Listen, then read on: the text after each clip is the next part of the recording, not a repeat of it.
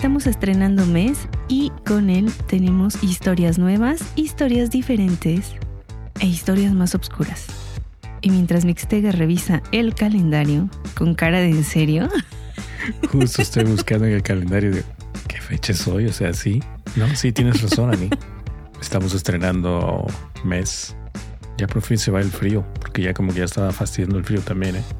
Por fin se va. No inventes. Está haciendo un calor asfixiante en este momento. Como que ya te llegó la primavera, ¿no? Horrible, cañón. Esta, eh, esta última semana ha estado la temperatura alta y eh, pues ya desde ahorita empiezan a secarse muchos, em, muchos lagos y muchas zonas acuíferas y esperemos que, em, pues esperemos ser positivos en ese respecto.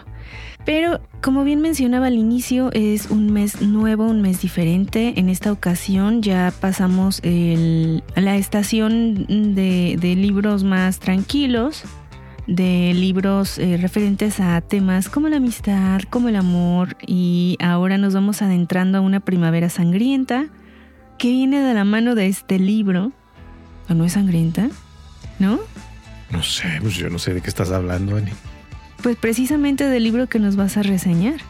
Ok. Porque digamos que no va a haber muchas flores y, cosas bonitas en este libro, ¿o me equivoco? Flores sí hay. Mariposas también. También hay. ¿Y amor? También hay, aunque no lo, aunque no lo quieras creer, sí hay amor. ¿Un amor un poco retorcido? Más o menos.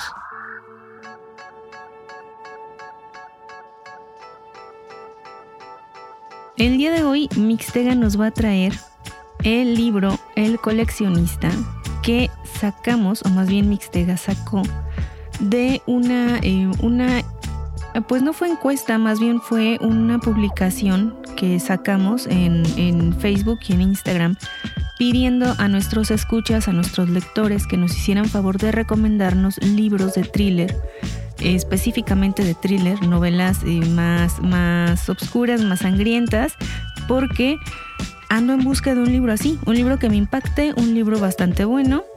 Llegaron un montón de comentarios, llegaron bastantes recomendaciones y el que se puso las pilas fue Mixtega. Precisamente, precisamente, o sea, yo estaba como, no sé, como león enjaulado, o sea, de repente me lancé a la casa y dije, allá voy, vamos a ver qué pesco.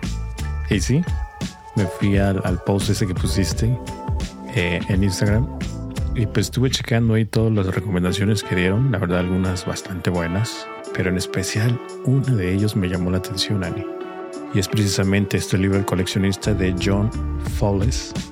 Es el que les voy a comentar. Y este libro fue recomendado por Dulce Moonshine que nos hizo favor de darnos esta recomendación, de escribirnos en Instagram y al cual Mixtega eh, lanzó rápidamente sus garritas, empezó a leerlo y ya no lo soltó. O sea, de pronto al día siguiente me dijo, eh, ya lo terminé. Al día siguiente tampoco, eh, o sea, se llevó como, bueno, como tres días creo. Sí, pero, pero fue, fue relativamente rápida tu lectura.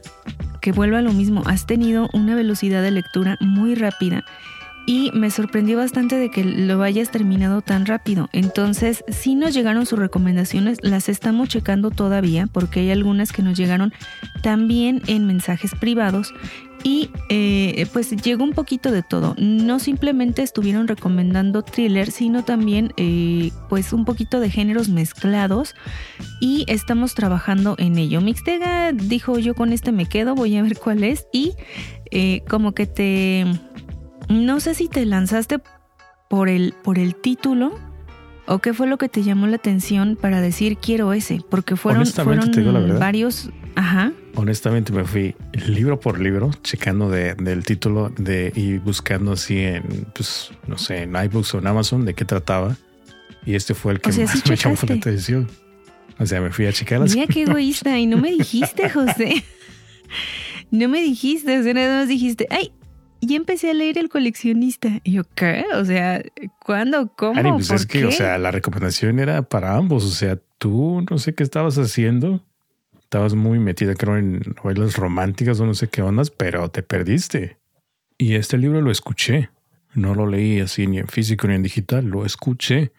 en una de mis aplicaciones que utilizo, que es este, pues parecido a lo que utiliza Annie VoiceOver, pero esta es una aplicación que ya hemos comentado anteriormente, que se llama Voice Dream.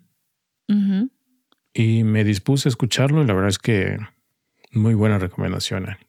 No me distraje. Fíjate que lo que pasó es que tenían en, en lectura, tenía tres libros y después me quedé con dos, pero aumenté. O sea, me ha pasado que estoy buscando un libro así, eh, fuerte de thriller, pero no me ha, no me ha salido algo así. O algunos que recomendaban ya los había leído. Sí, yo también me fui, me fui eh, checando la lista que, que, nos fueron recomendando, pero decía, eh, este ya lo leí, este no me convenció, este es, o sea, sí, o sea, fui descartando algunos. Sí tengo algunos que ya están ahí en mi lista de pendientes y eh, pues poquito a poco íbamos eh, llegando a las recomendaciones. Pero sí, honestamente sí, sí me, me atonté un poco en, empezar las lecturas y también en elegirlas. Fíjate, en, en, elegir los libros, porque me voy por, por algunos y digo, este va a estar bueno.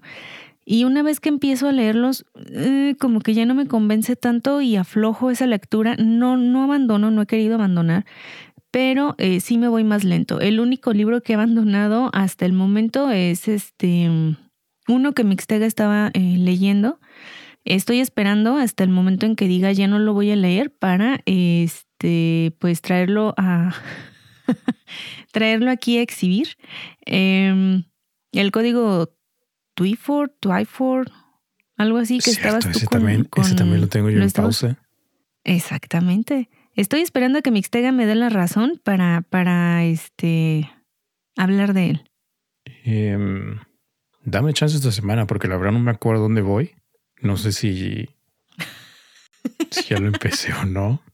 Porque ahorita estoy atorado en mis otros libros. O sea, no los voy a soltar esos hasta terminarlos. Ya después vemos. Sí, ya veremos, ya veremos, porque ese, ese yo lo, tengo abandonado y honestamente no creo que lo vaya yo a continuar. Eh, mientras tanto, ¿qué te parece si nos vas hablando un poco acerca de este libro y eh, pues vamos entrando en materia mixtega? Antes que nada, ¿tú eres coleccionista? ¿Has coleccionado algo en, en alguna etapa de tu vida? Porque yo sí. Coleccionar así como tal. Bueno, pues te podría decir que micrófonos, ¿no? todo lo referente al audio porque me encanta. Entonces podría ser una parte de coleccionismo también, ¿no? Todas las interfaces, eh, mesas de mezcla, eh, etcétera. Auriculares, o sea, también tendría muchos. Tengo, bueno, tengo muchos auriculares, algunos funcionan, otros ya no. Sí, también. Eh, podría ser una parte de coleccionismo o consumismo también, ¿no? Una de las dos. Y en un tiempo sí estuviste a punto de hacerte como Apple Boy, de que estabas consumiendo cuanta cosa salía de Apple. Bueno. Hubo un tiempo en que sí, Mixtega. Bueno, que salía el nuevo celular e inmediatamente brincaste fan, Mixtega, vamos. No al 100%, o sea, sí me gustan los productos de Apple y todo. Pero sí hubo una época en la que sí estabas así, vamos, sé honesto. Confiesa con la gente. Bueno, es que me gustaba la plataforma, o sea, todo lo que es el, ¿Cómo se llama la...? Se me fue la palabra.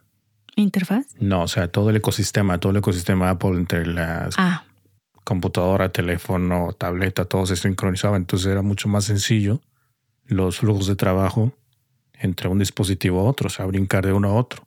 Y más ahorita con toda la sincronización que existe, entonces es mucho más sencillo, más fácil. Pero no, no, así como tal, este, coleccionar, no. Coleccionaba, por ejemplo, las estampitas, ¿se acuerdan las estampitas esas de, de Panini de, y de este, de... Creo que también había colecciones como de ¿Te acuerdas del Mundial cuando salió el Mundial? De Italia 90 y todo eso salían también como estampitas de jugadores. Cositas como eso, pero no, no tanto, así como coleccionista, no. Bueno, pero las tenías, a esas me refiero yo. Yo también tenía, o más bien tengo todavía alguna colección por ahí escondida de tarjetas de, eh, por decir, de eh, Hanna Barbera, de, la marca Sonrix y eran tarjetas de los Picapiedra, Don Gato, de los Supersónicos, de, de distintas eh, como caricaturas o personajes de Hanna Barbera. Eh, también tenía los, los tazos de los Looney Tunes. Ah, esos estaban padres. No completos. Mm, me faltaban alrededor de, no sé, unos 15 yo creo. Pero todavía por ahí los tengo. Este, de más pequeña tenía una colección de piedras. De piedras, de esas de piedras de río. Piedras de río y de diferente eh, tipo. Por, por, ejemplo, tenía obsidianas, porque aquí en donde estoy, eh, eh, bueno, ahorita todavía encuentras, vaya, pero, pero hace más tiempo atrás Em, era muy común encontrar las obsidianas así mientras ibas caminando, cuando, cuando no, o cuando íbamos de paseo al campo o cualquier cosa, y siempre regresaba con piedritas eh, brillantes o de forma extraña, o algunas que venían incrustadas, y sobre todo las obsidianas. Siempre me han gustado mucho las obsidianas. Tengo de diferentes tamaños y las he ido guardando. Pero pues siempre iban disminuyendo mi colección de, de piedritas, porque te digo que tenía bastantes. Y era muy común que saliéramos de paseo a, al campo, a cualquier parte. Y a cualquier parte donde yo iba me traía una piedrita conmigo. O sea, pues como de, como, ponle tú como de recuerdito o algo así. Pero me gustaba bastante. Por ejemplo, otra cosa que me gustaba era coleccionar lapiceros. ¿Sí? De todo tipo. O eh, algunos bueno, los que se pudieran, ¿no? Porque algunos sí estaban un poquito elevados en precios. Y también el diseño y todo eso pues, es diferente, no tipo ejecutivos o cosas así. Pero este, eso también me gustaba. Creo que en un tiempo sí tuve, eh, no mucho, como unos 20 o 30 lapiceros, algo así. No era mucho. No, pero siempre sí era un, un numerito, o sea, sí, sí tenías tu numerito de, lapiceros. Eh, también me gustaba coleccionar con mi hermano las, eh, pues, las colecciones que luego salían de diferentes personajes eh, por ejemplo, habían colecciones igual como también de Sonrix de, de, la isla fantástica de los Looney Tunes o de otra, de otra bueno, especie o categoría diferente como los monstruos de bolsillo. Esos me encantaban porque eran el monstruo chiquito, te sale un monstruito chiquito como de plástico y además estaba tu tarjeta donde venía la información del monstruo. Y me encantaba, me encantaba ese tipo porque conocías un montón de monstruos y los ibas guardando en un, en un como castillo de madera. Eh, de madera, no, perdón, de plástico. Pero tristemente muchísimas eh, piezas de mis colecciones se perdieron con los años y sobre todo esa de los monstruos de bolsillo. Pero me gustaba mucho, solo me quedaron dos cartas de monstruos de bolsillo y este, pues me dolió, Mixtegas, así me dolió porque me gustaban mucho las tarjetitas y demás. Y había momias, vampiros, había este, eh, kraken, había un montón de, personajes. Y yo además te hago así, así, pero la verdad es que no sé de qué estás hablando. Eso no lo, o sea, no los conocí. Ya luego te mostraré. Y últimamente me he estado obsesionando, bueno, no obsesionando, sino me gustan mucho las playeras con, con estampados. Este, siempre uso playera preferentemente con estampado. Y también eh, los aretes. Estoy cayendo en eso. Como ahorita, eh, por lo de mis ojos y demás, no me es posible maquillarme.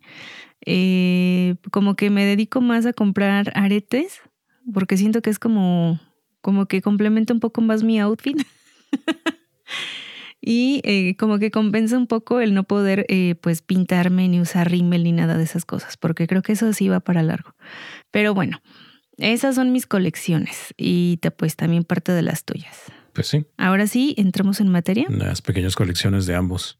Bueno, pues hablando de colecciones, esta novela en principio está catalogada como una novela de suspenso psicológico o un thriller psicológico, digamos, ¿no? Algo así. Y es una novela vintage que fue escrita, o más bien publicada en, 1963. Creo que también por eso me llamó la atención. Es una novela vintage. Y la historia se centra principalmente en Frederick Clegg. ¿Quién es Frederick? Se preguntarán, ¿no? Pues Frederick es nada más y nada menos un tipo solitario, coleccionista de mariposas. Por eso estábamos hablando de mariposas. Es un, este, aquí lo tengo anotado, es un entomólogo y también trabaja en un banco. Pero fíjate que nuestro amigo empieza como a desarrollar una obsesión por una joven, una joven que vio en algún lado un día y dijo, qué bella joven. Y esta joven es Miranda Gray. Ella está estudiando arte, digamos que es de una posición de clase media más o menos. Pero volviendo a Frederick, como decía, él es un personaje solitario, que le cuesta relacionarse con las personas. De hecho, él sufre, digamos, una especie de bullying en su propio trabajo. Sus compañeros le hacen burla por su afición a las mariposas y todo eso, ¿no? Digamos que se enfoca, o sea, no le toma importancia eso y se enfoca más en esta persona, en Miranda. Como que dices algo que quiero, pero no sé cómo, cómo hablarle, cómo acercarme. ¿Me entiendes? Espera, ¿dónde dices que la conoció? La conoció por ahí en la calle. Imagínate, no sé, un día iba a, su trabajo y la ve por ahí y quedó impactado y oh, qué belleza. Ok, ok. Ok. Sí. Fíjate lo que es la suerte, Annie. Un día de estos, porque a él, le, le gustaba como hacer un tipo de, no sé, como, como comprar boletos de lotería, algo así. Entonces un día de estos se gana un boleto y se gana una fuerte cantidad de dinero. Ajá. Entonces lo que hace o lo que empieza a planear este tipo es buscar un lugar perfecto, alejado de la, del pueblo, de la ciudad, un lugar donde no tenga vecinos, esté totalmente solo, y de ahí, donde ahí pueda llevar a su amada Miranda. Ok, en, en, primer lugar se oye romántica la idea, ¿no? Sí, digamos que él es como el romántico de esta historia, ¿no? Pero romántico, loco, no sé. Una locura. O sea, su idea de él es llevarse a Miranda a esta casa y que de repente de la nada Miranda despierte un día y, digo, y diga, oh, mi príncipe Frederick. Nada más con mirarlo ya quedó como enganchada y enamorada, ¿no? Ese es como su sueño de él, como su... Como que se enamore a primera vista de él. Exactamente, entonces obviamente eso pues no sucede así, ¿no? ¿Cómo te vas a llevar a una persona a la fuerza y de la nada se va a enamorar de ti? No, las cosas no son así, Annie. Entonces, lo que hace Frederick es que decide secuestrar a Miranda. Pero antes de eso, fíjate que muy metódicamente prepara en esta casa, bueno, esta casa en, en especial es una casa antigua que justamente tiene dos sótanos. Digamos que un sótano superior y un sótano que está un poco más, más abajo, ¿no? Entonces ahí es donde él prepara este lugar especialmente para su amada Miranda. Empieza a decorarlo, empieza a comprar la ropa que él piensa que le va a gustar a Miranda, o sea, todos los accesorios, todo, todo, todo, perfectamente para Miranda. O sea, para que ella pueda vivir ahí, para que ella pueda habitar ahí y pues no escapar, sino simplemente vivir ahí con él, encerrada. Un día de estos, prepara su jugada y secuestra a Miranda le pone este, obviamente le, le, pone este, ¿cómo se llama esta cosa para desmayar? Este cloroformo. La mete a su camioneta y se la lleva a esta casa. La encierra en el sótano, la deja ahí desmayada y toda. Y al otro día regresa con, bueno, al otro día regresa para ver este, pues qué onda, a ver si la Miranda todavía respiraba qué onda, ¿no? Entonces cuando llega, obviamente, pues Miranda se saca de onda, ¿no? Así como, ¿qué está pasando aquí? ¿Tú quién eres? ¿por qué me trajiste aquí? ¿No? O sea, muchas, muchas preguntas. Entonces Frederick primeramente le dice, no le dice su nombre, le dice que él se llama, creo que se llama Frankie, creo que se puso Frankie ahí, y le dice que él solamente está cumpliendo una orden que le dijeron, que la tenían que llevar a ese lugar. Pero la chava es muy inteligente, o sea, no le cree nada de lo que le está contando. Y le empieza a hacer preguntas que por qué está ahí, que la deje ir, que debe haber sido un error, que ella no cuenta con mucho dinero, o sea que no sé por qué la secuestraron si su papá no es millonario.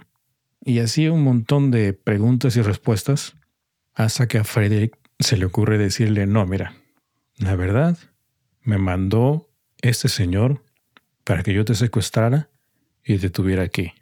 Annie, pero da la casualidad de que este señor, su hija, es su mejor amiga, sea, es la mejor amiga de Miranda, entonces se queda otra vez así como, esto no es posible, o sea, ¿cómo crees que ese señor va a ser el que te ordenó que me secuestraras? O sea, eso es imposible. Ah, sí, sí, sí, ya, es que estaba viendo el señor de... Sí, sí, un, un, señor. Sí, o sea, le hace creer, le hace creer que el papá de su amiga es el, el como el verdadero secuestrador y él nada más, como está así como un secuaz, como siguiendo las como órdenes un secuaz trabajando para él. Ok, ok. pero no era verdad. No era verdad. O sea, todo esto le estaba contando puras mentiras hasta que al final ya no le queda otra más que decirle, Miranda, estoy enamorado de ti. No. O sea, sí, a los perros le confiesa, estoy enamorado de ti. Pero en este sótano la tiene amarrada o la tiene en una jaulita o cómo, o cómo evita que no se escape. No, o sea, en un principio la no, no, no la tiene amarrada ni nada. Este, o sea, o sea, metódicamente te digo que preparó todo para que ella no pudiera escaparse. Si ella intentaba escaparse del primer sótano al segundo, al segundo sótano, había como una especie de puerta segura donde él correría y por medio de un lazo o algo así, digamos, ¿no? Jalaría ese lazo y la puerta se cerraría inmediatamente. Entonces no tendría escapatoria. Todo eso ya lo había premeditado. O sea, no, no, había, no había por dónde escaparse, aunque él anduviera suelto y todo esto. Nada. Entonces te digo, le confiesa su amor y todo, y le dice que él está enamorado de ella, que por favor lo comprenda, que él no le va a hacer daño, que lo que quiere es que viva ahí, que tiene todas las comodidades. Todo eso le dice. Obviamente Miranda pues no, se pone histérica, le dice que por favor la deje salir y que, y que no le va a decir a nadie, que va a quedar solamente entre ellos pero que por favor la deje irse. Ahí más o menos ya tú te vas metiendo en la mente de, pues de Miranda, ¿no? Todo este, no sé, como este tipo de impotencia de no poder hacer nada contra esta persona que no conoces, o sea, no sabes quién es. Pero se me, se me olvidó mencionar antes que la, que la novela está contada en dos partes. La primera parte la está contando Frederick de todo lo que está sucediendo. Y la segunda parte está contada por Miranda. Pues no le queda otra Miranda más que quedarse ahí. O sea, no puede escapar. Entonces, pues en el transcurso de los días, él le lleva comida, la atiende bien, no la, no le, no la golpea, o sea, no la maltrata físicamente. Físicamente. Nada de eso. Simplemente le dice que pues no la puede dejar ir, ¿no? Sí, la tiene nada más cautiva. Exactamente, por más que ella llora, le implora que por favor, por favor la deje ir, él simplemente le dice que no, que no es posible. Pasa el tiempo, Annie, y nuestra querida Miranda se pone como en tipo huelga de hambre. No quiere comer. Frederick se empieza a preocupar por ella, ¿no? Porque como que empieza a cambiar su aspecto, la nota un poco débil. Pero no, Annie. Lo que sucede es de que Miranda está tratando por todos los métodos posibles que ella es capaz, por medio de su inteligencia, tratar de hacer razonar este, a, esta persona o buscar cualquier intento de escape. Y hay varios momentos en los que ella intenta escapar por medio de, no sé, hacerse sentir de que, ay, me duele el estómago o algo así, o un retortijón. Sí, crear un engaño o algo. Sí. Entonces él, eh, pues, corre por, digamos, por medicina, deja la puerta abierta. Ella trata de escapar y pues no puede porque él, él está esperándola ahí afuera. ¿Me entiendes? Como que él dice, ok, te sientes muy viva, crees que eres más inteligente que yo, pero no, él no se traga el cuento.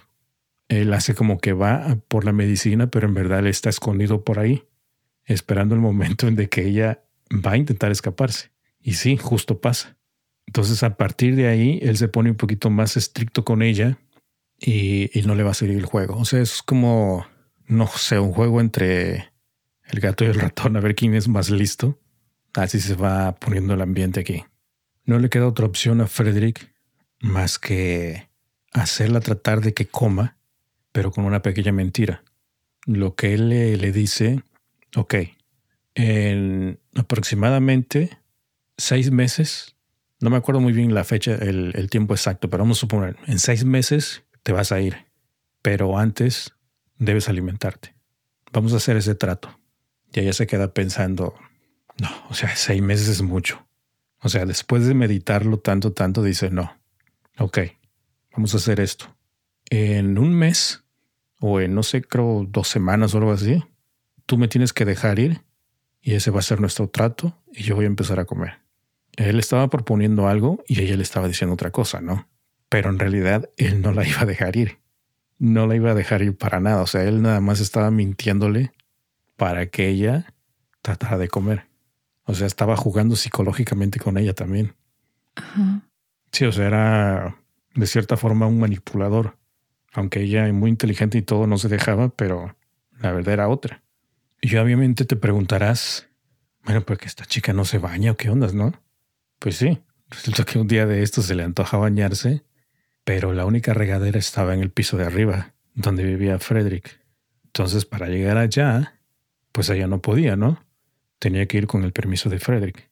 Entonces Frederick le dice, ok, te puedes bañar, pero antes te tengo que atar. O sea, la tenía que atar de manos atrás para que no se escapara y ponerle un pañuelo aquí en la boca para que no gritara, obviamente, ¿no? Aunque estaba lejos del pueblo, pero de todos modos por ahí andaba, no sé, algún vecino lejano que la pudiera escuchar, ¿no? Entonces ese fue el trato, la llevó a este a, a este a bañarse y pues ya estaba ahí en el baño y estaban platicando. Bueno, él estaba como tratando de hacerle plática, ¿no? Ella estaba más bien como tratando de buscar un escape ahí, ya estando arriba en, el, en la casa de él, como buscar alguna ventana, algo donde escaparse, pero la verdad es que no, o sea, todas las ventanas estaban selladas. Te digo que él era muy, muy vivo, entonces todo estaba sellado. La, la puerta estaba, la, perdón, la ventana estaba clavada con madera, o sea, no había nada, absolutamente nada donde buscar este escapatoria. Pero resulta, Annie, que un día de estos andaba un tipo por ahí, un hombre así como, no sé, eh, journalist, como periodista, que andaba de metiche, como que le causó impresión la casa, mi casa antigua, entonces tenía como ganas de fotografiar la casa y sus alrededores, y estaba toque y toque la puerta, hasta que Frederick le abre la puerta y le dice que qué se le ofrece. Y él le pregunta, oh, usted es el dueño y tal, y sí, sí, aquí vivo y todo esto. Oh, lo que pasa es que yo soy fulanito de tal, me dedico a esto. Y la verdad es que me contaron que aquí en esta casa había como una especie de convento o algo así. Y él le dice, no, aquí no hay nada. Y él insiste, sí, sí, hay un convento. De hecho, está por ahí, este, en el sótano o algo así. Le dice, bueno, sí, hay dos sótanos, de hecho sí hay dos, pero uno de ellos está clausurado. Cuando yo compré la casa, ese sótano estaba completamente clausurado. Entonces no hay manera de entrar, ¿no? Y el tipo estaba de insistente ahí diciéndole que por favor lo dejara, este fotografiar y le decía que no, que no era posible. Total, que ya se estaba ahí como subiendo de tono. Y antes de marcharse, el periodista le dice que va a regresar con una orden de la ciudad para que lo deje fotografiar porque es una casa antigua y no sé qué. Él es un rollo, ¿no? Eh, pues Frederick se queda un poquito preocupado, ¿no? Porque dice, pues, como que ya hay aquí metiches que me van a echar a perder mi, mi plan. Pero X, pasa eso y pues nada, ¿no? Un día de esto se dio que Miranda estaba tratando de, de buscar cualquier, cualquier, cualquier cosita para poder escapar un día de estos ve el, momento exacto. Bueno, antes de que sucediera esto, se me olvida contarles que cuando hicieron el trato eso de que ella se iba a ir, no sé, en 30 días, también le exigió ciertas cosas. Miranda le dijo a Frederick que le gustaría tener como algunos lienzos y pinturas, porque te digo que ella era un estudiante de arte, entonces le gustaba dibujar y pintar y todo esto, ¿no? Y todo esto se lo consiguió Frederick cuando fue a la ciudad, se lo trajo y ella se puso a hacer varios dibujos, varias pinturas, incluso un autorretrato y todo eso. Y fue tal la impresión, o sea, te digo que este tipo estaba enamorado de ella y fue tal su impresión cuando vio el retrato que le dijo, te lo compro, véndemelo por favor. Y ella así como, ¿cómo te voy a...? Ok, si lo quieres, te lo vendo, dice. Dame, no sé, pongamos 200 libras, ¿no? Porque esta, esta historia creo que está contada en en Inglaterra, 200 libras. Y él dice, ok, dámelo. Pero antes de darle la, el, el, dibujo, agarra la pintura y la rompe Annie. Y le dice, toma, aquí está tu pintura. Miranda le hizo eso. En otra ocasión también Frederick posó para ella para que lo dibujase. Y así varias cositas estuvieron haciendo. O sea, es como un... Pues como no había nadie más con quién platicar, sino simplemente ellos dos son los únicos que estaban ahí. Entonces, este, platicaban de, de diferentes cosas. Incluso escuchaba música porque le compró también algunos discos de vinilos que le gustaban a ellas, entre ellos, eh, no sé, música de jazz y cositas así. Pero Annie, Una, plática en particular que, que me llamó la atención fue de que Miranda estaba leyendo tu libro favorito, El guardián entre el celteno. Ok. Entonces, eh, pues Frederick le preguntó que cuál era su libro favorito, ¿no? O por qué le gustaba tanto ese libro. Y ya en, brevemente le comentó de qué se trataba y todo eso. Y él le dijo, ok, lo voy a leer. Pero antes de, de, leerlo, le dije, le preguntó, ¿crees que le vaya a entender? Y él le dijo, pues sí, léelo. Espera, ¿quién le recomendó el libro a quién? ¿Ella a él o él a ella? Era el libro favorito de Miranda. Entonces ella se lo recomendó a... Ah, y lo va a leer él. Para que lo leyera. Ok, ok. Ani, ¿para qué hizo eso? O sea, el tipo se puso como loco después del otro día cuando regresó. Dice, ya terminé el libro. No me gustó. O sea, así como tú, no me gustó. Y se puso en cólera y todo. Este libro no sé qué y el tipo es un idiota y que no sé qué, que, o sea, así se pusieron a discutir, Ani. ¿Por qué? Porque Miranda veía, veía ciertas cosas que él no entendía. O sea, por ejemplo, referente a... Yo tampoco las entendí. Lo que pasa es que, eh, según Miranda, la idea de, este personaje es de que está asociado con temas de alienación, rebeldía contra las normas sociales y el deseo de proteger la inocencia. Esto eran más o menos, digamos, los reflejos de los sentimientos de Miranda, de estar atrapada y su anhelo de libertad. O sea, por eso es de que Miranda le gustaba este libro. O sea, es, sí, o sea, es un tipo, un, un, chaval, un chavo con poder adquisitivo que ve la vida distinta, la ve aburrida y prácticamente de eso se trata el libro, ¿no? O sea, de un rebelde que hace lo que se le da la gana a pesar de que lo tiene todo, ¿no? Ajá. Nuestro querido Frederick no lo ve así. O sea, él dice, este es un chico tonto que lo tiene todo que por qué se comporta de esa manera. O sea, no tiene sentido. Eso es lo que le decía Frederick a ella. Entonces se entablaron ahí en una disputa entre quién tenía la razón o no, que hasta esa vez sí se alteró bastante. O sea, sí le gritó y la otra se como que se sacó de onda.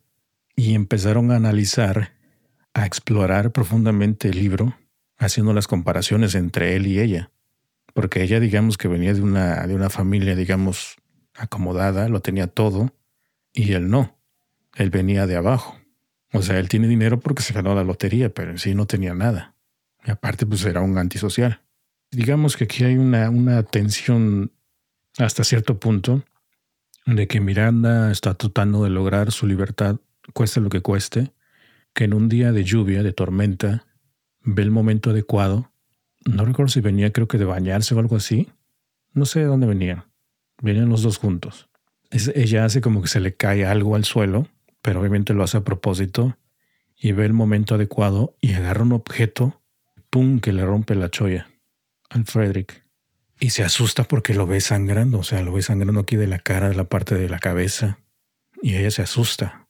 Trata de correr, pero este Frederick parece no sé qué, que así medio, medio atontado y todo, corre tras ella y logra atraparla otra vez a pesar de todo eso y la, la vuelve a encerrar y ahí la deja, creo que durante dos o tres días, y él se fue al hospital a curarse.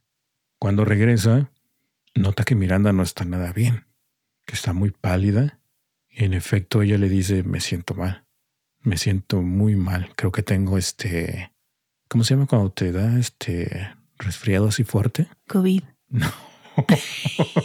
no, cuando te mojas así, te no te cambias la ropa. Ah, como, pulmonía, o algo así, bronquitis, neumonía. no sé. En un principio él no le cree, porque ya muchas veces había como sí, lo había engañado. intentando escapar y todo eso, entonces él no le cree. Le dice, ah, te voy a poner una curita o algo así, te vas a sentir bien. No iba a funcionar, pero ella le implora, le dice, ¿sabes qué? Eh, yo creo que yo no la voy a contar. Yo creo que de aquí no paso. Pues hasta aquí le voy a dejar la historia porque no van a saber si ella sobrevive o no sobrevive, si ella escapa o no escapa, o si es una jugada de, de Miranda para tratar de escapar otra vez. Podría ser, Annie, porque Frederick se va como loco a buscar a un doctor y resulta que la puerta está abierta Y la puerta del segundo sótano está abierta también, Ani. O sea, entra el rayo de luz. Ya te imaginas toda. Ajá, sí, me estoy imaginando la escena. Ani, y otra cosa también que se me olvidó comentar, fíjate que después, bueno, no después, sino antes de todo esto, antes de, del libro del centeno, también estuvieron comentándolo sobre las pinturas, sobre el arte, y en particular también se puso como loco porque dice, es que yo no entiendo el arte, yo no entiendo cómo valoran las pinturas de Picasso. Y empezaron ahí a comentar sobre, o sea, obviamente Miranda defendía ese, ese, este, ese punto porque pues ella era un estudiante de arte y defendía el arte como tal, ¿no? Pero él le decía que no, o sea, ¿cómo es posible que él exprese a seres humanos de esa forma? Los seres humanos no son así como con triángulos, cuadros, círculos. Eso está mal. Sí. Porque le dice, ¿cómo es posible eso? O sea, dice, la gente ordinaria no entendería ese estilo, no entendería las pinturas de Picasso. Entonces yo no sé cómo lo idolatran. Solo la gente educada. ¿Por qué? Porque su profesor se lo menciona. Porque en la escuela te lo menciona. Eso es lo que le decía Frederick. Ajá. Te quedas así como, pues, ¿qué te digo? Pues sí, ¿no? Porque el arte es, o, sea, el arte va de lo que de lo que despierta en cada sentimientos, ¿no? De lo que sientes en ese instante. O sea, te puedes sentir algo, la pintura de, Picasso como sí, o te puede revolver el estómago, darte una diarrea o algo, pero por eso somos distintos. Sí, o decir, exactamente, decir, a mí no me gusta este estilo, no me gusta este, este trabajo, pero sí conecto con este otro artista o con esta otra obra. Sí, o sea, por ejemplo, como estábamos comentando la otra vez que te hice la pregunta, que no sabías ni qué onda, eh, tú me comentaste que, te gustan mejor este, las pinturas de Van Gogh, ¿no? Eh, sí, me gustan más porque Picasso no, no me transmite nada, o sea, yo lo veo y no... Yo no veo nada. Yo veo las pinturas de Picasso y me siento arquitecto por todos los trazos así de triángulos y cuadrados. no sé, o sea. Sí, estuvimos hablando acerca de eso y, y, pues también depende de los gustos. Puede, puede, a unas personas, como en este caso a la, a la chica, a la joven, puede causarle una impresión totalmente diferente que a otra o puede tener un significado especial para ella debido a ciertas experiencias. Pero no, ahí sí yo este, estoy más de acuerdo con el, con el, este, con el coleccionista eh, a mí no me gustó El Guardián entre el Centeno. Eh, me dicen que porque lo leí ya tarde, que porque no entendí, digamos, el concepto. Y es precisamente eso, no, no me gustó, no le vi lo interesante a la obra, al libro. Y me pasa lo mismo con Picasso, no es de mis favoritos, no es algo que yo diga, ah, me encanta. Pues no, es como muchos también, a lo mejor esta novela no les va a llamar la atención porque pues no pasa muchas cosas pero en sí como que vas analizando toda la... Pues es lo que te iba a decir. Sí, o sea, sí, o sea, simplemente se trata de... Es lo que te iba a decir, porque en realidad la mujercita, o sea, Mirandita nunca estuvo en peligro real, o sea, no es que le, le haya castigado por haberse tratado de escapar o que le haya privado del alimento o que la dejara muerta de sed o que la amenazara, sino simplemente la tenía ahí, eh, digamos, guardadita durante un tiempo, que debe de ser horrible, sí, pero este... O sea, estás tratando de decir que no la pasó tan mal, ¿no? No. o sea, sí se entiende, sí, podría ser tu punto de vista, pero la verdad es que. Sí, nada más, o sea, la angustia de decir cuándo me va a sacar. Sí, a nadie se le desea pasar por eso. O sea, un secuestro es horrible. Que te quiten tu libertad es horrible. Entonces. Ahorita que estabas diciendo de los dos sótanos, o sea que del el sótano que va como abajo del otro sótano, eh, de hecho, así hubo un caso por ahí por Alemania, si mal no recuerdo, que, que sucedió hace algunos años, en donde una, una joven desaparece durante veintitantos años y resulta que había sido secuestrada por su papá, que la tenía eh, precisamente en el sótano, sótano, sótano de su casa, y en ese lugar la mantuvo cautiva durante tanto tiempo, abusaba de ella. Ella tuvo siete hijos, de, esa, de esas eh, relaciones y eh, em, pues la señora no, supuestamente no se daba cuenta de que su hija estaba ahí abajo cautiva. O sea, el, el papá este vivía con la mamá y aparte la hija estaba viviendo en el sótano. Sí. O sea, nunca se preguntó dónde la está mi tenía ahí en el sótano. Pues supuestamente le, le habían dicho así como que se había ido y eh, creo que uno de los hijos se enferma y el papá es así como que le dice a la esposa, eh, pues, pues nuestra hija nos lo manda, ¿no? Así como que dice que es su hijo y nos lo manda. Pero, pero sí, eh, creo que, pero no me acuerdo cómo le llamaban a este hombrecito, pero fue un caso muy sonado. Em, el, el, monstruo de, de, Austria, algo así le decían, que estuvo encerrado en el sótano de su casa. Imagínate nada más, por eso te digo, o sea, como bien dices, no se le decía a nadie, debe de ser una, una angustia horrible el no saber si vas a regresar, si te va a mantener con vida o si planea hacer algo más con ella, porque en realidad en la parte, o sea, de la parte de Miranda, ella no sabe cuáles son los verdaderos planes que tiene para ella. Puede ser que le diga no te voy a hacer nada o te voy a soltar al cabo de medio año, tres meses, dos o uno, pero en realidad no sabe cuáles son los verdaderos planes. Y por mucho que este hombre, que, que Frederick esté enamorado eh, tóxicamente o u obsesivamente de Miranda, pues también puede llegar un momento en el que ese amor obsesivo se transforme en, en otra cosa. Sí, o sea, no sabes cómo va a reaccionar. Pero Ani, fíjate que también, o sea, puede ser, puede parecer aburrido un poco el libro, pero no lo es. ¿Por qué? Porque digamos que lo interesante de la novela es de que, como les comenté, está contada en dos partes, entonces estás viendo la primera parte de lo que te está contando Frederick, de, de, de sus sentimientos hacia Miranda, de cómo él ve, digamos, entre comillas, el amor o el poder conquistar a Miranda. Eso es lo que él piensa, ¿no? Que la voy a conquistar así, teniéndola encerrada y ella mágicamente se va a enamorar de mí, cosa que no va a suceder. Como una mariposita. También Annie le enseña su colección de mariposas y ella se queda así como... Pero es una colección de mariposas muertas, he de suponerme. Sí. O sea, de esas que tienen clavados sí, en los sí, alfilercitos. Imagínate y todo un eso, cuarto así, creepy. lleno de mariposas, o sea, cuadros con mariposas ahí adentro. Ay, no. Todo, todo, todo alrededor. Todo. Entonces cuando ella entra, se queda impactada en principio, pero después le da pavor. Le dice que cómo es posible que él le quite la vida a estas bellas criaturas mediante este método. De hecho, una de las mariposas que estaba ahí en un, este, en un cristal, ella agarra el cristal y quería abrir la, la, este, la, el, el botecito para dejarla libre, pero él se lo impide. Se enoja bastante, le dice, no, ¿qué vas a hacer?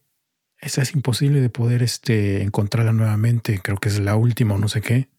Se pone como loco y le la avienta por ahí y le dice, no, no. Y la vuelve a encerrar otra vez. Cositas así van pasando en la novela. Eh, como te contaba, entonces la otra parte es donde se cuenta eh, Miranda, lo que cuenta Miranda, pero lo va contando porque ella va escribiendo un diario. Entonces, mediante este diario, es como te va contando cómo ella va viviendo todo este sufrimiento, cómo se va deteriorando psicológicamente por, por este encierro. Y fíjate, Annie, también que dos años después, la, la película, no, perdón, la novela se lleva, se lleva al cine, se hizo una película con el mismo nombre, se estrenó en 1965 y fue dirigida por William Wyler y con la actuación de Terence Stamp como Frederick Clegg y Samantha Egger como Miranda Gray. Muy guapa la, la, actriz que sale aquí.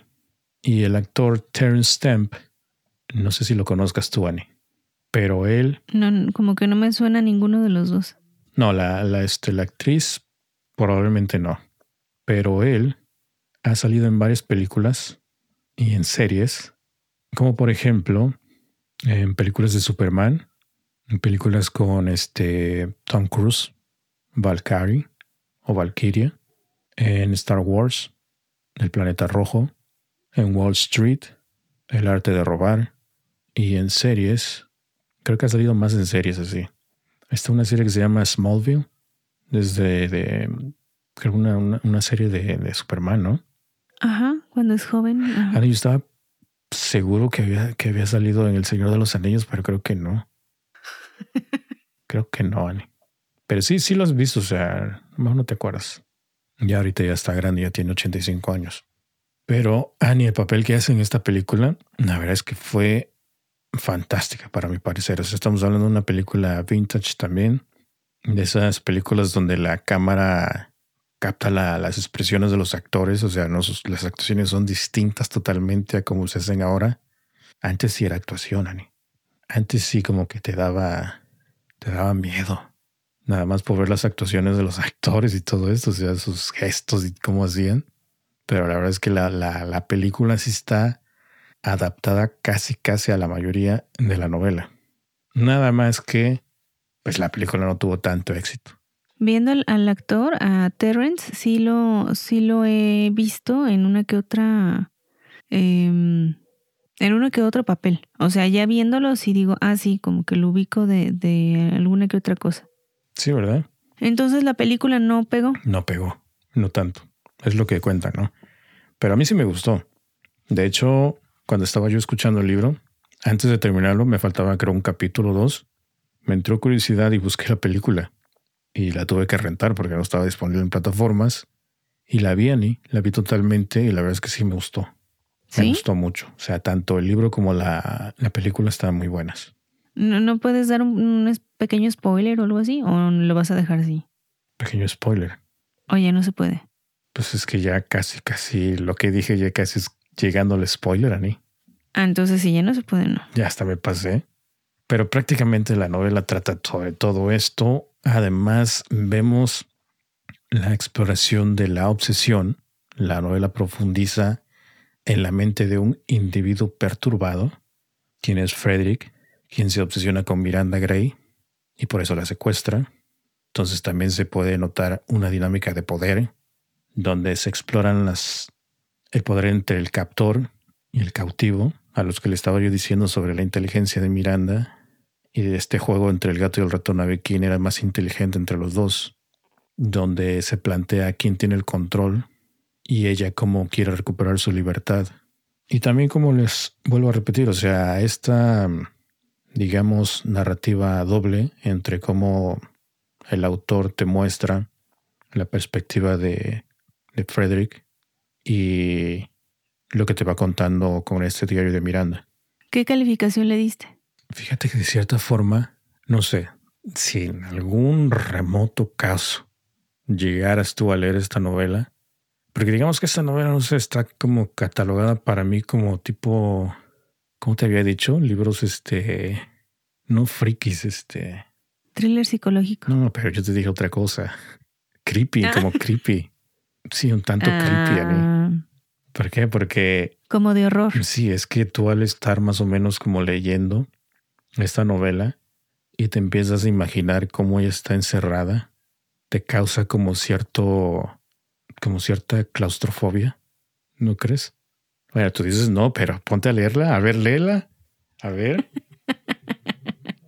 No, sí, o sea, me imagino que sí, te debe de crear precisamente este ambiente que eso te habla de que el, autor te sabe guiar y sabe desarrollar esos ambientes. O sea, que, que te transmita, que una novela te transmita eso. Y desesperación también. Ya la hizo. Sí. ¿Te esperabas el final? Fíjate que antes de que brincara a la segunda parte, ya me iba yo haciendo ideas. Y sí, o sea, sí me lo sospeché. Me sospechaba yo el final. Yo a este libro yo sí le di creo que cinco. La verdad es que sí me encantó. Es que sí me gustan los thrillers y todo eso, pero me gusta más como esta onda de la thriller psicológico donde hay esta manipulación mental entre te voy a atrapar y no te voy a dejar ir. Pues sí, sí, sí, sí, es este acerca de eso. Em, también me trae un poquito a, la memoria la, la, de la novela de Misery de Stephen King. Pero ahí sí va con, o sea, ahí sí ahí va en con esa el personaje creo que está en cama, ¿no? Y no puede moverse o no. Este, sí, porque sufre un accidente. Eh, digamos que está golpeadón, está, tiene su piecito medio mal y todo, y eh, la, la mujercita es la que lo está cuidando, que también tiene cierta obsesión con este personaje, con este autor, pero ella sí lo anda mayugando, ¿no? Sí le anda dando su estate eh, Sí, pero al principio no. Por eso yo pensé que iba a desarrollarse así. O sea, al principio era así como que eh, te voy a dar tus pastillitas, te voy a cuidar y eh, tú me vas a escribir este libro, ¿no? Y como él se niega, ahí es donde empieza el maltrato ahora físico, una tortura física terrible.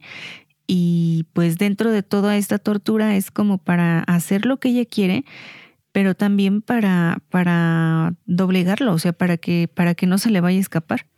Por eso cuando decías eh, los intentos de fuga, dije, no, ahorita sí le va a cambiar totalmente la, la, el cautiverio, pero al parecer no, al parecer no escaló en esta, en esta novela. No, no, no. A no ser que escalara psicológicamente o, la angustia de ella, de, de sentir que, que, cada vez que lo intenta, lo, o sea, falla. Si es que te digo, es una, una guerra entre mente y mente, a es capaz de hacer algo mucho más que el otro. Pero no, o sea, este estaba ya súper preparado, o sea, la casa estaba totalmente bloqueada contra escape, era una prisión y en medio de la nada. Sí hay cositas que cambiaron en la, en la, este, en la novela y en la, y en la película. Por ejemplo, lo que te conté de este fotógrafo que fue a verla, que fue a verlo, perdón. En la película no es un fotógrafo, es un vecino que un día se pasa por ahí y esto sucede justo cuando ella estaba tomando un baño, cuando Miranda estaba tomando un baño y estaba tratando de escapar. Entonces cuando él escucha que están tocando la puerta, lo primero que hace es correr a donde está Miranda y amarrarla, amarrarla al tubo de la regadera y ponerle este eh, un trapo en la boca para que no gritase. Mientras él bajaba a ver quién era. Cuando baja, el hombrecito este entra como si fuera su casa y empieza a contarle que, a preguntarle que, ay, qué bonita casa que no sé qué. Y le dice, este, te invitamos a que, a que vengas a una, una comida que vamos a hacer algo así. Y él estaba dando bastantes excusas con tal de deshacerse de él. Mientras tanto, Miranda se le ocurre prender la, la llave de la tina para que cayera agua y se empezara a llenar la tina y se botara. Entonces sucede esto y la tina se llena y el agua empieza a caer y se ve cómo va escurriendo, escurriendo hasta que sale del cuarto el agua y empieza a chorrear al primer piso donde están ellos. Entonces el señor este se queda así como, no que estaba solo. Y él le dice, no, no, es que hay alguien allá arriba que se está bañando. Seguramente está fallando la regadera o algo así. Le, le echó un, rollo ahí. Y no era Miranda que estaba tratando de llamar la atención. Entonces corre y los dos corren y él corre primero y, entra, apaga la llave. Y ya cuando sale le dice, no, es que es mi novia, que vino a visitarme, que no sé qué. Y el señor se queda así como que, ah, ok. Y ya luego se va. Pero ahí sí en la película hubo un momento de tensión, así como este señor Metiche la va, va, este, la va a regar y lo van a descubrir. O sea, por un lado te pones por el protagonista mal y luego dices, pues ojalá y se hubiera dado cuenta y la salvara, ¿no? Pero pues no, no sucede. Hay esos pequeños cambios entre la novela y la película. Pequeñas cositas. Pero la, la película está muy buena también. Muy, muy buenas actuaciones de ambos. Y eh, también hay, me trae a la memoria otro libro que se llama El Jardín de las Mariposas, que leí hace muchos años y que trata básicamente de un hombrecito que eh, secuestra jovencitas. Pues sí mataban. ¿eh? Este, sí y no. O sea, las, la secuestraba y le tatuaba una mariposa en la espalda de diferentes eh, colores y todo. O sea, era, coleccionista de mariposas, pero digamos que las mariposas eran estas chicas. Y eh, hay una en específico que, que, es como su nueva adquisición y que es la que está tratando de escapar. Pero ahí sí ya eh, como que inicia bien y ya después, honestamente, a mí ya no me gustó el desarrollo. Pero esa parte como que sí me acordé, dije, ¡Ah! como el coleccionista. Pero, eh, pues bueno, es, es, una muy buena recomendación. Em, entonces, pues sí quedaría en ese, en ese género de thriller psicológico, sí, ¿no? Sí, bastante. Sí. Bueno, pues esta fue la recomendación de la semana. Empezamos fuerte con este mes de marzo, el mes de marzo creepy, y a ver qué nos trae la próxima semana. Y yo salgo con otra novela rosa, ¿no? no, porque yo me acuerdo que dijiste que ya era tu último libro del año y yo me quedé así como, ¿qué? ¿Por qué? No, o sea, pero refiriéndome al mes, o sea, novelita así suavecita del mes, pero fíjate que me han salido varias suavecitas. Este, sigo en búsqueda de algo más pesado, más fuerte. Entonces no sé qué vaya yo a traer la semana que viene. Muy bien. Tengo varias propuestas, pero todavía estoy entre como indecisa entre varias cosas. Ok, ok, muy bien. Y este, una vez más, agradecimientos a quien recomendó el libro. Una vez más, ¿puedo repetirlo? eh, Dulce Moonchild. Ok, saluditos a ella porque la verdad es que fue un buen libro. Estuve muy, muy, muy entretenido leyéndolo. Y también eh, gracias a todas las personas que se tomaron el momento de mandarme mensaje para desearme eh, pronta recuperación. Muchas gracias a todos ustedes. Seguimos leyendo sus recomendaciones, seguimos eh, leyendo sus, sus, mensajes. También eh, saludos para Den Silva, que nos mandó mensaje que nos escucha desde Paraguay y dice que escucharnos hace que aguantar el hace aguantar el día tan agotador que luego le toca, ¿no? En su trabajo. Así es que le mandamos saludos. También tenemos este saluditos para eh, Hassel, o sea, libros por Hassel, que también por ahí eh, eh, mandó mensajín. Ok. Bueno, pues saluditos a todos ellos. Y pues ya llegamos a la parte final, Ani. Despedirnos y desearles que pasen una, una bonita semana, inicio de semana, inicio de mes también, y que lean mucho y pues a ver qué les parece este libro, ¿no? Y a quienes la- ya lo leyeron, de igual forma, por ahí coméntenos eh, ustedes qué calificación le dieron o si se van a animar a leerlo, porque en, en recomendaciones pasadas, hasta el momento, llevamos puras buenas eh, calificaciones mix de las recomendaciones. Les han gustado bastante. Perfecto. Ya por ahí me metí a indagar también y ya encontré otro libro creepy, entonces espérenlo pronto. Bueno, de hecho, dos más. Aparte del que estoy leyendo actualmente, dos más encontré por ahí, entonces a ver qué. A ver cuándo los traemos. Por eso andabas buscando una casa con sótano. Estás traumada ya, Ani, porque te estaba yo haciendo este bromas de que, Ani, vamos a conseguir una casa con sótano. y la Ani, no, estás loco, quiero ¿Y yo deja de leer qué? eso. Te vas a volver loco, como bien dijo mi mamá. Pues sí. Eh, bueno, pues eh, vamos ya les diremos si, si encontramos casas con sótano o no. y ay, no se despeguen, vamos a ver qué nuevas historias traemos para la semana que viene. También saluditos, se me andaba olvidando, para Pandora Galicia, que me hizo favor de soltarme un spoiler Ah, qué bien, qué bien.